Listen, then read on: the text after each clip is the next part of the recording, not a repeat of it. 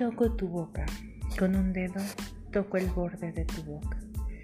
Voy dibujándola como si saliera de mi mano, como si por primera vez tu boca se entreabriera y me basta cerrar los ojos para deshacerlo todo y recomenzar. Hago nacer la boca que deseo, la boca que mi mano elige y te dibuja en la cara.